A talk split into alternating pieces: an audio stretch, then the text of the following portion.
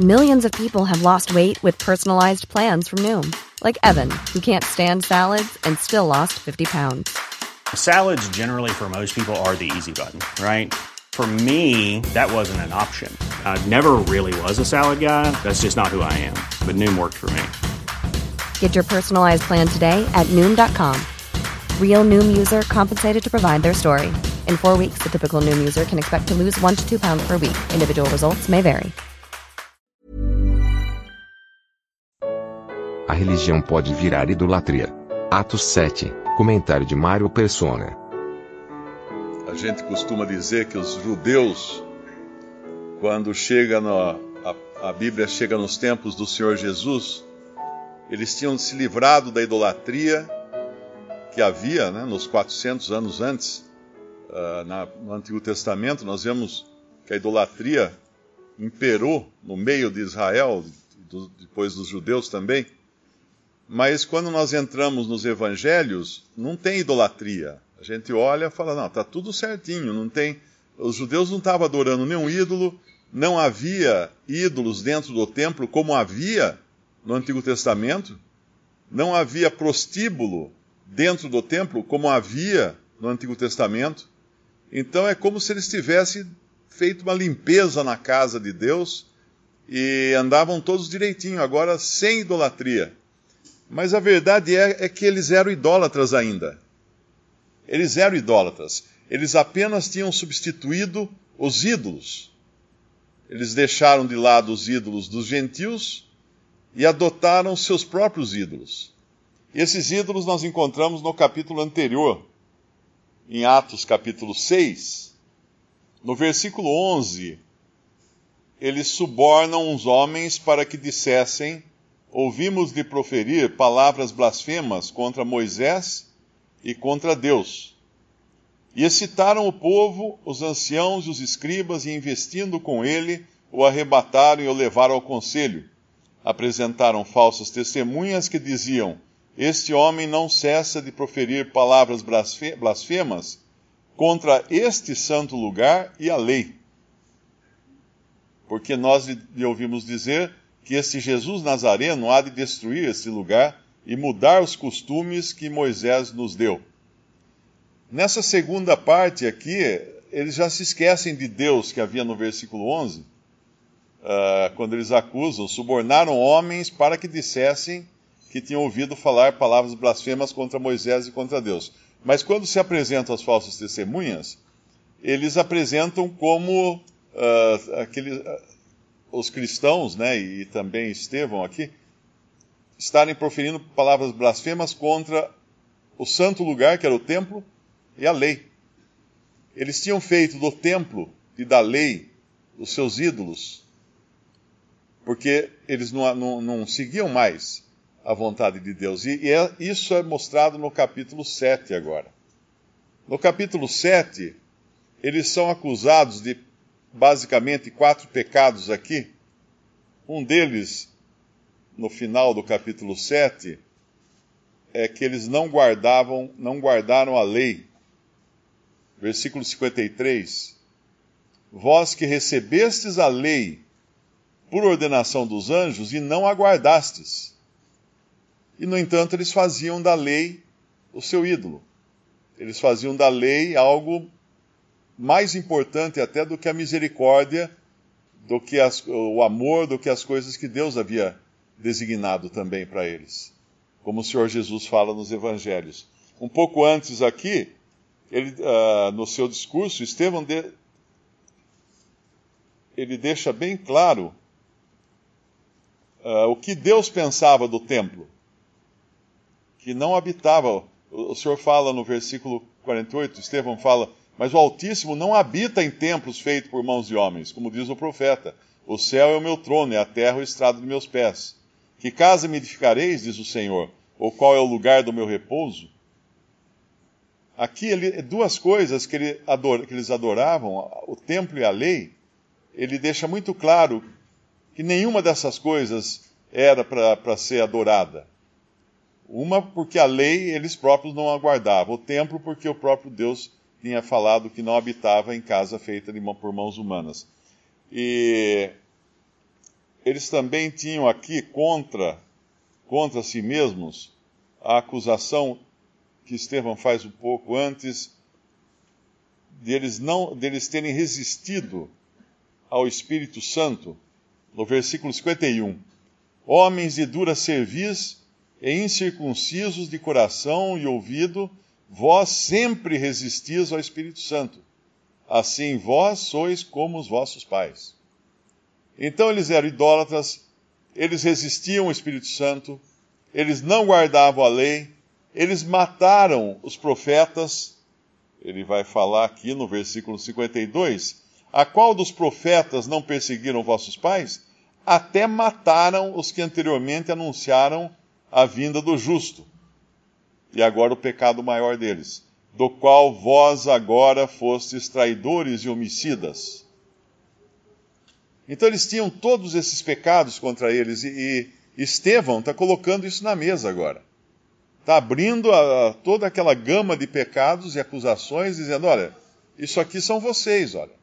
Isso aqui são vocês. E vocês estão fazendo exatamente com esse justo que vocês acabaram de condenar e matar, vocês estão fazendo a mesma coisa que fizeram com José e com Moisés.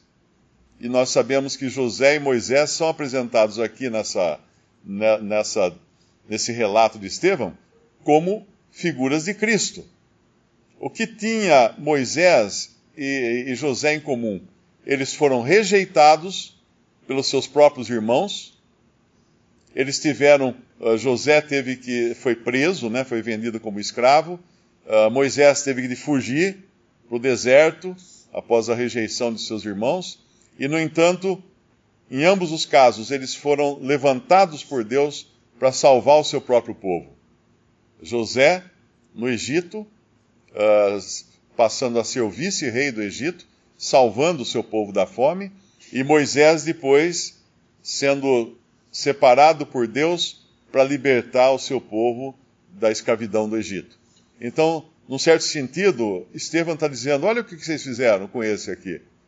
Vocês fizeram a mesma coisa com ele que vocês fizeram com José e com Moisés. E o interessante de tudo isso é que Estevão vai começar o seu discurso no capítulo 6 com a aparência de Moisés. Eles que tinham tamanho apreço por Moisés, a ponto de, de até idolatrarem Moisés, né? Deus, Deus cuidou do corpo de Moisés não ser achado para que não, não, existisse uma meca judaica hoje, né? um lugar onde existissem peregrinações para ir olhar o sepulcro de Moisés. Deus não permitiu, nós vemos lá no, ah, na palavra, fala que uh, Satanás lutou para querer saber do corpo de, de, Moisés que Deus tinha escondido. Então ninguém sabe onde está o corpo de Moisés. Porque seria mais uma, uma idolatria daquele povo. Mas ele vai começar a falar com eles no capítulo 6, vamos dizer assim, vestido de Moisés versículo 15 do capítulo. Uh, versículo 14 do capítulo 6 de Atos. Porque nós lhe ouvimos dizer que esse Jesus Nazareno há de destruir esse lugar e mudar os costumes que Moisés nos deu. Aí no versículo 15, o que ele faz? Ele, ele aparece como Moisés para os seus irmãos ali. Então todos os que estavam sentados no conselho, fixando os olhos nele, viram o seu rosto como o rosto de um anjo. O rosto de Moisés também tinha uma aparência diferente da sua aparência natural quando ele saía da presença de Deus. Porque havia um brilho no, no, no rosto de Moisés quando ele saía da presença, da presença de Deus. Esse brilho depois desvanecia.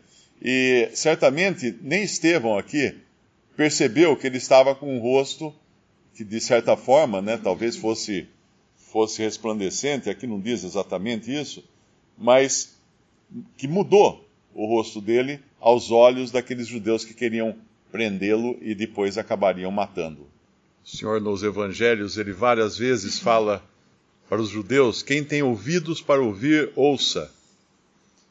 E nós sabemos que lá em Romanos diz que a fé vem, uh, vem pelo ouvir e ouvir a palavra de Deus.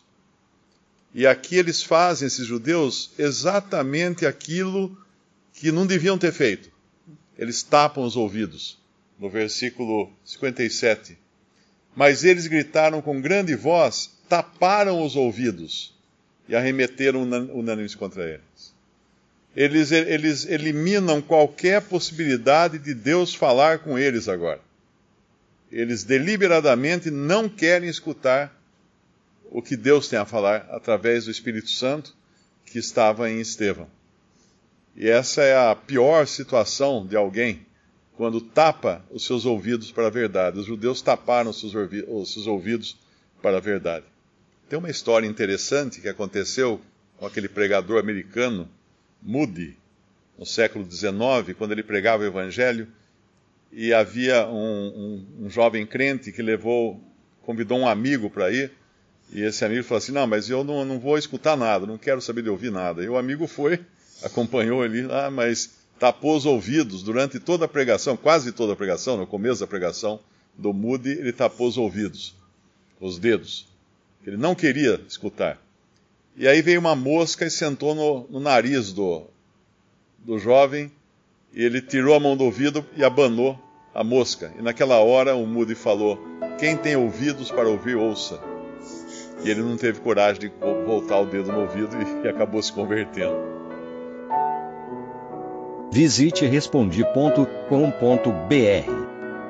Visite também 3minutos.net.